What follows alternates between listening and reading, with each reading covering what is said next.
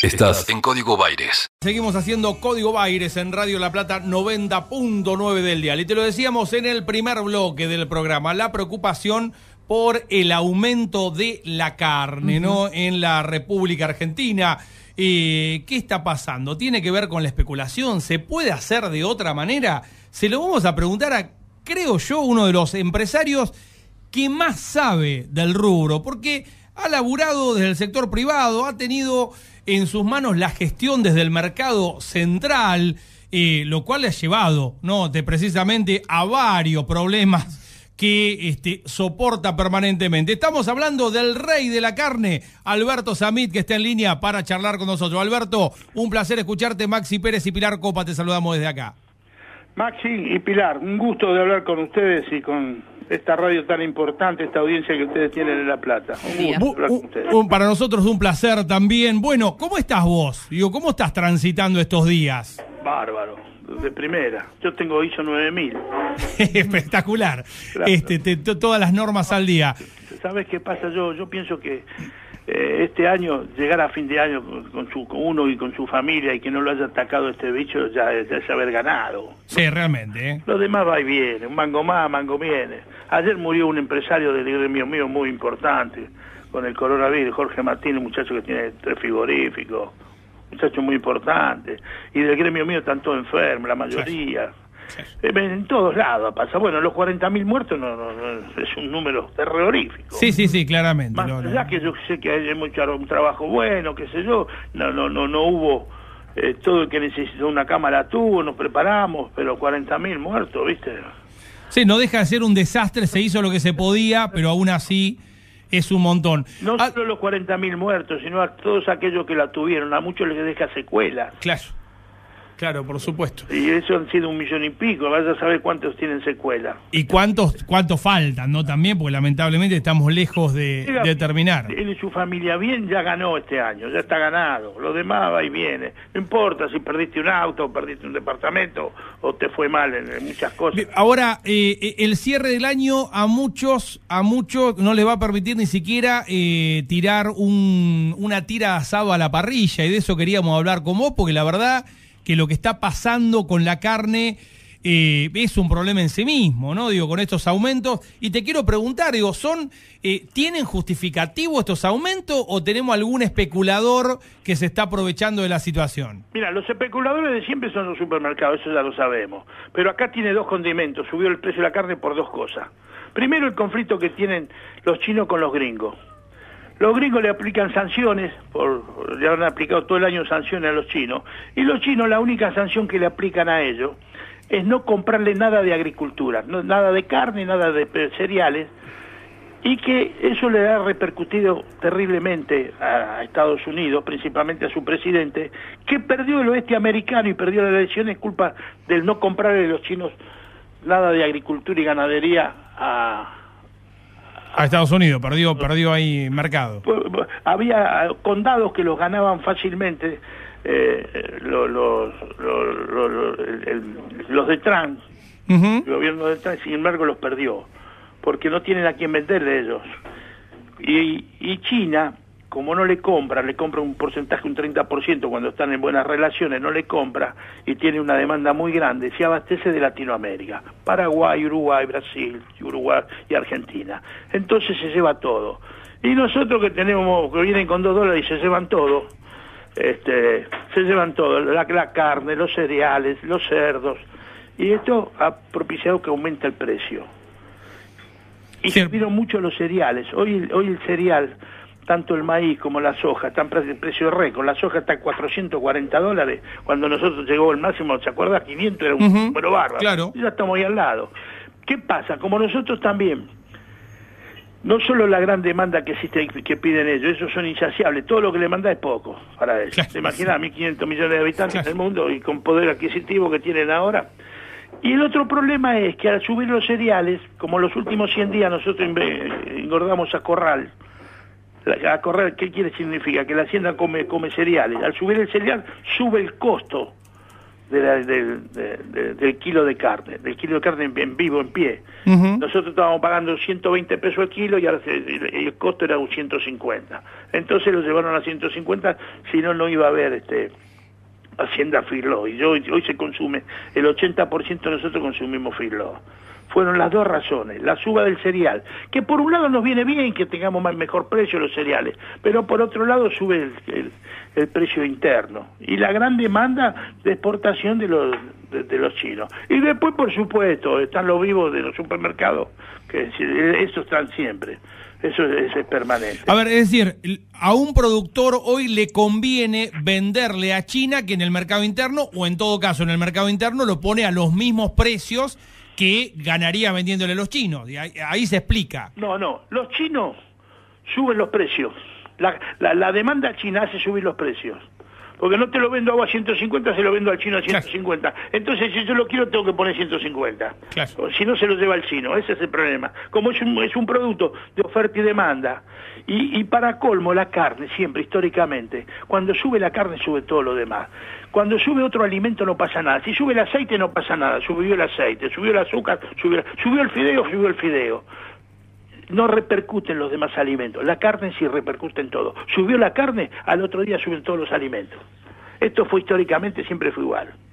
¿Y se puede tomar alguna medida? Hoy aparentemente el gobierno va a anunciar que algunos cortes, que sería el asado, el matambre y el vacío, se van a vender este, con un precio diferencial, por lo menos para la fiesta. Digo, ¿qué medidas se podría tomar para tratar de corregir un poco el aumento? No, yo vengo propiciando hace ya tiempo, hace más de 15 días vengo diciendo que hay que arreglar con los frigoríficos exportadores, que este año le ha ido muy, muy bien. Hemos exportado como nunca en la historia argentina un millón de toneladas, vamos a terminar este año. Nunca exportamos esa cantidad. Y le ha ido tan bien a estos frigoríficos que por, por 40 días suspendan la venta de la plancha. ¿Qué es la plancha? El asado, el vacío, el matambre y la entraña. Y la venta también de la lengua para, aunque sea para que propicien que el- el- estos cortes lleguen al- a- y que ayuden para que estos cortes lleguen a 250 pesos el kilo a la mesa de los argentinos y la lengua a 120 pesos. Suspenden por 30, 40 días, esta venta no es nada. A ellos han ganado tanta plata este año, los frigoríficos que te estoy diciendo no tuvieron tiempo de contarla, la pesaban la plata. Así que no le va a repercutir en nada. Bueno, parece que prendió esta idea Sí, sí, y porque- la Secretaría está hablando de esto y bueno, en algunos hogares, si Dios quiere, va a haber carne a precios razonables en Navidad y Año Nuevo. Es Es- nada más que eso. Esperemos que así sea. Ahora, ¿se puede pensar en eh, corregir el precio más, eh, más allá en el tiempo? Digo, no con una medida espasmódica como esta que permita eh, eh, para la fiesta solamente bajar el precio. Eh, habría que desengancharlo del tema de la exportación, porque si nosotros Claro. tenemos que pagar los precios de las exportaciones, nosotros tendríamos que ganar plata como ganan los, los que nos compran a nosotros, y eso no existe. Habría que hacer algo en ese sentido. Siempre se puede hacer algo. Siempre. Para algo está el gobierno para regular. Bueno, eso es otra historia. Hay, hay que pensar otras cosas. A ver cómo podría ser. An- En algún momento cuando estuviste en el mercado central, digo, la posibilidad de hacer una venta más directa eh, también achicaba de manera sensible los costos. Bueno, este, después no se avanzó más, ¿no? En ese sentido, pero es también quitar la intermediación a los supermercados una manera de bajar este, un poco los costos. Se puede, a través de la Secretaría de Comercio se puede implementar un plan con los frigoríficos exportadores, que cada tonelada que vendan tengan que mandar un precio razonable para los, sectores de menores recursos. Yo no te digo para los 45 millones de argentinos, pero para los sectores de menores recursos habría que implementar sin ninguna duda un plan. ¿Viste? Y que estos frigoríficos que le ha ido tan bien y hacen tantas cosas que no son tan buenas a veces, este, tendrían que eh, facilitar esto. A través de la Secretaría de Comercio este, se puede hacer, se puede hacer. Sí, sí. eh, eh, te- No, te- se puede hacer. eh, me decías hace rato, hace ya unos días, que venías hablando de que hay que hablar con o que hay que abordar un acuerdo con los frigoríficos exportadores, que efectivamente es lo que eh, está terminando de cerrar hoy, ¿no? El gobierno en este consorcio de exportadores de carne. Eh, ¿te, ¿Te dan bola del gobierno? ¿Te han llamado? ¿Lograste instalarlo al tema? Digo, ¿tenés contacto con la gestión? No, yo estoy detenido, yo tengo prisión domiciliaria Sí. todavía. Todavía estoy en, en- a ver qué va a pasar en la corte con, con el tema mío. No, yo no, no, no, no tengo muchas posibilidades. Yo más, más allá de, de aportar unas ideas que tengo y lo que pasa a través de este, de este medio con vos y con algunas otras radios, este, más de eso porque sé yo, no, no, no, no puedo realmente. Aportar mi experiencia en, en 55 años que llevo en el negocio, sí, pero bueno, hasta que no termine esta historia, que qué sé yo, está en la corte, viste cómo son los, la corte, puede ser mañana o puede ser entre ocho años. ¿Y tenés, eh, tenés expectativas de que se resuelva favorablemente la- esta causa? Mira, es una causa de, de- dicen que debo un- una deuda, de un, un impuesto de hace 30 años. Cuando fueron a juicio dicen, no, el impuesto está, eh, está eh, vencido por el tiempo. Ah, bueno, entonces pusieron asociación ilícita sin delito. Único caso en la historia argentina. Hace 30 años de la causa esta. De, de, de, esta deuda impositiva que dicen, una deuda de, tanto impuesto que uno paga. Pero bueno, esto, pero no es así, el tema mío es político, y los que estamos en política sabemos que te puede pasar cualquier cosa, entonces cuando te pasa no te puede tirar la bronca. Ah, los, los abuelos de estos tipos que me mandaron en cana a mí bombardearon la Plaza de Mayo, los padres hicieron desaparecer 30.000 argentinos, a mí no me hicieron nada, me dieron un caramelo, comparado con lo que han hecho los abuelos de estos, los padres de estos, lo que han hecho los hijos no, no, no me hicieron nada. ¿Qué no te perdonaron a vos para, para llevarte? Cuando prohibí, cuando no, no, no pudieron quedarse con C5N y con Radio 10, que yo me, me- me interpuse en el medio y suspendí, la- eh, hice una oferta importante a través de una estrategia del peronismo para que no, no se quedaran con, con C5N y con Radio 10. Claro. A pesar que, y eso fue la gota que se llenó el balde. Claro. He sido, yo he sido op- opositor de, a partir de los seis meses desde que inició este gobierno, me di cuenta que era una banda de ladrones que lo único que venían a hacer era solucionar los problemas económicos de ellos. Y bueno, los denuncié y no me callé nunca la boca y me avisaron eso, mirá que vas a tener... Y yo seguía hablando, me, me- me cerraron los 400 negocios y yo seguía hablando, me cerraron los frigoríficos y yo seguía hablando. Me mandaron en cana a Ezeiza y yo seguía hablando. Claro. Y ahora estoy en domiciliario y sigo hablando. Que estos tipos son unos ladrones que lo único que vinieron a solucionar sus problemas y a defender a una minoría. Como lo siguen, de... esos son coherentes en ese sentido. Cuando fueron gobierno defendían a esa minoría que aumentaban las tarifas permanentemente. Vos viste lo, lo, lo- lo que ha sido, 3.000%. Sí, sí, claro. ¿Ser a quién? A un pequeño grupo. Y ahora que son oposición, siguen defendiendo para que ese pequeño grupo que ganó tantos millones de pesos no, no tengan que poner un mango para ayudar al país. Siguen defendiendo siempre lo mismo. Y bueno, igual que nosotros, el peronismo también. Nosotros no podemos equivocar en cualquier cosa. En lo que no nos equivocamos, ¿a quién venimos a representar? Ahora, eh, yo te, yo te quiero... Todas las medidas de nuestro gobierno este año fueron para favorecer a los sectores de menores recursos. Más allá que se le dice al gobierno, no es peronista, habla de socialdemócrata, nombra a Alfonsino, nombra a Perón. Mira, lo importante de los gobiernos es lo que hacen, no lo que dicen. Y este gobierno todo lo que ha hecho hasta ahora es favorecer a los sectores de menores recursos. Yo me acuerdo de alguna charla lejana ya en el tiempo, año 2014, y que vos decías, la gente a mí me pide Scioli presidente, Massa gobernador. De alguna manera, el germen de lo que después fue el frente de todo, ¿no? Ese reclamo de, muchacho, el peronismo todo unido, porque si no, perdemos. Bueno, hubo que seguir esa línea para este, empezar a corregir el desastre del macrismo. Y esa fue la inteligencia que tuvo Cristina. Ahí tuvo Cristina. Cristina sabía que ella no podía arreglar con masa, con muchos gobernadores, este, y eligió a alguien que podía arreglar con ellos, que fue la persona ideal, que fue Alberto. Alberto tenía la, posibilidad, por su forma de ser, cómo se había po- comportado, por haberse peleado con ella, era la persona indicada para ese momento para unir al peronismo, que fue lo que hizo. Si no fuera por Alberto, nosotros no sé si hubiéramos sido gobierno ahora fue fue fue y esa es la inteligencia que mostró que de, de Cristina ella se dio cuenta. Con ella sola no llegábamos nosotros. No sé si más el, el pequeño 3-4% que tenía más hubiera estado con nosotros algunos gobernadores que estaban con mucha bronca este eh, hubiéramos estado todos juntos como estuvimos. Bueno pero eso Bueno, está. pero, pero, pero está, pero está, se dio. lo importante es que solucionar la, la, la, la madre de todas las batallas la madre de los problemas nuestros ¿Que cuál es? Mira, nosotros tenemos un problema hace 13 años, no crecemos. Todo el mundo dice hace 13 años que no crecimos. ¿Cuánto crecimos? Este, este, este tiempo que yo estoy en domiciliaria, viste, estudié todo. Hace 13 años yo estaba Néstor Kirchner en el gobierno y andaba con una libretita, ¿te acordás? Claro que sí. Él sabía lo que producíamos y sabía lo que tenía que cobrar. Y llamaba al Banco Central cada 10 minutos y todo el mundo. En ese tiempo producíamos 35 millones de toneladas de cereales. Y producíamos 35 millones y cobraba los 35 millones de toneladas. Y en un año y medio llamó al fondo y le dijo, le debo tanto, toma, no venga nunca más, le pagó. Y en el Banco Central aparecieron en poco tiempo 55 mil millones de dólares.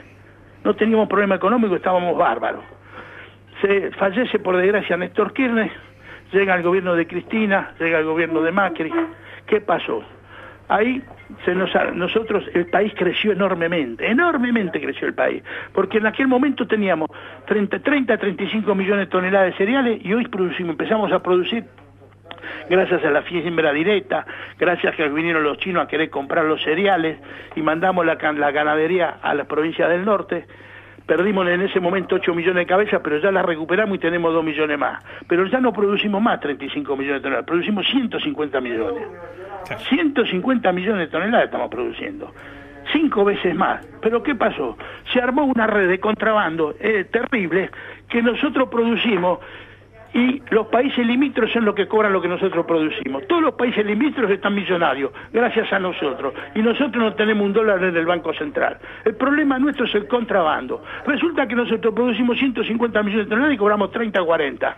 El resto se contrabandea todo. Ese es el problema que tenemos. Esto como, porque para producir nosotros tenemos que poner dólares para los fertilizantes y para las semillas importadas. Y resulta que después si la producción la cobra otro, este es el problema que tenemos. Se nos van 200 camiones por día por la frontera. La, la, la, la, fuerza más corrupta que tenemos es la Gendarmería de Frontera. Cobra 55 mil pesos por cada camión que se pasa. Si vos contrabandías un camión, cobras el triple de lo que no lo que si por lo vendés por derecha. Es más importante para hoy, para los contrabandistas, contrabandear cereales que falopa. Con eso te digo todo. Es, es terrible la diferencia que hay.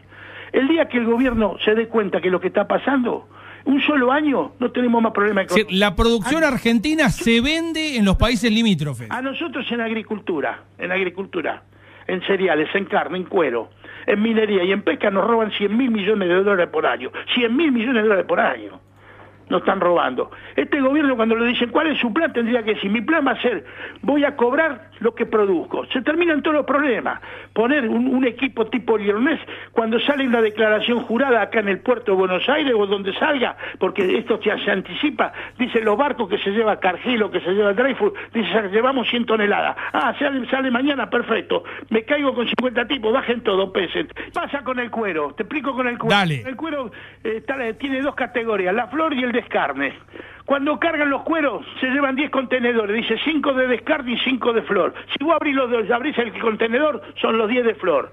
Ya te están robando la mitad. Con la carne exportamos este año como nunca en la historia argentina, un millón de toneladas. Nunca exportamos una cosa igual. ¿Qué pasa? Los frigoríficos de acá tienen las empresas al otro lado, el, pirulín en el otro lado. Entonces el frigorífico de acá le vende al pirulín allá a dos mil dólares la tonelada. Y el pirulín, que es, que es la empresa de este mismo frigorífico, le factura en China a cuatro mil quinientos dólares se roban 2.500 dólares por tonelada. Y así pasa exactamente con todo. Si nosotros controlamos, el problema nuestro es las aduanas, es el contrabando. Si solucionamos el contrabando, vamos a ser el país más rico del mundo. No puede ser que nosotros producimos 150 millones de toneladas de cereales, producimos minería, producimos pesca, tenemos petróleo, tenemos vaca muerta, tenemos litio y no tenemos dólares y no compramos nada nosotros. Sin embargo, los países limítrofes como Paraguay, que produce el 10% de lo que nosotros producimos, hace un mes y medio declaró que no tiene caja fuerte para guardar los dólares. El problema nuestro, la madre de la batalla es el contrabando. Un solo año que cobremos lo que realmente producimos, solucionamos todos los problemas, pagamos la deuda externa, va a sobrar plata para todo el mundo. Todo lo demás es cháchara. Clarísimo, Alberto, gracias por estos minutos con Radio La Plata sería importante que hables vos, que hables la radio, y todos los que conocen cada uno en minería o en pesca o en agricultura que te cuentan qué es lo que está pasando. Y vas a ver que te vas a encontrar con un montón de cosas y que, que ese es el problema nuestro. Te prometo que lo, que lo vamos a hacer y después de hacer la ronda te volvemos a llamar para contarte. Un, fuerte abrazo. Con ustedes. Alberto Samid, el rey de la carne, como siempre, contundente en su análisis. Atento porque esto que nos acaba de decir respecto al contrabando, se viene advirtiendo concretamente desde Paraguay, un país que exporta más carne de la que produce. ¿Cómo? Chan, ¿cómo? Bueno, por este mecanismo que nos acaba de explicar Samid, ¿no? Porque Argentina produce, pero con el mismo mecanismo que Vicentín utiliza triangulando con Uruguay, ¿no? que entonces tiene la sede central ahora en Uruguay, pero la principal operatoria en Argentina, a través de tercerizado o lo que sea, porque no puede operar acá, no termina sacando la mercadería y vendiéndola a través de otros países. El equilibrio justo entre música e información. Está en Radio La Plata. Está en Radio La Plata. El nombre de tu ciudad. Tu ciudad. Tu ciudad.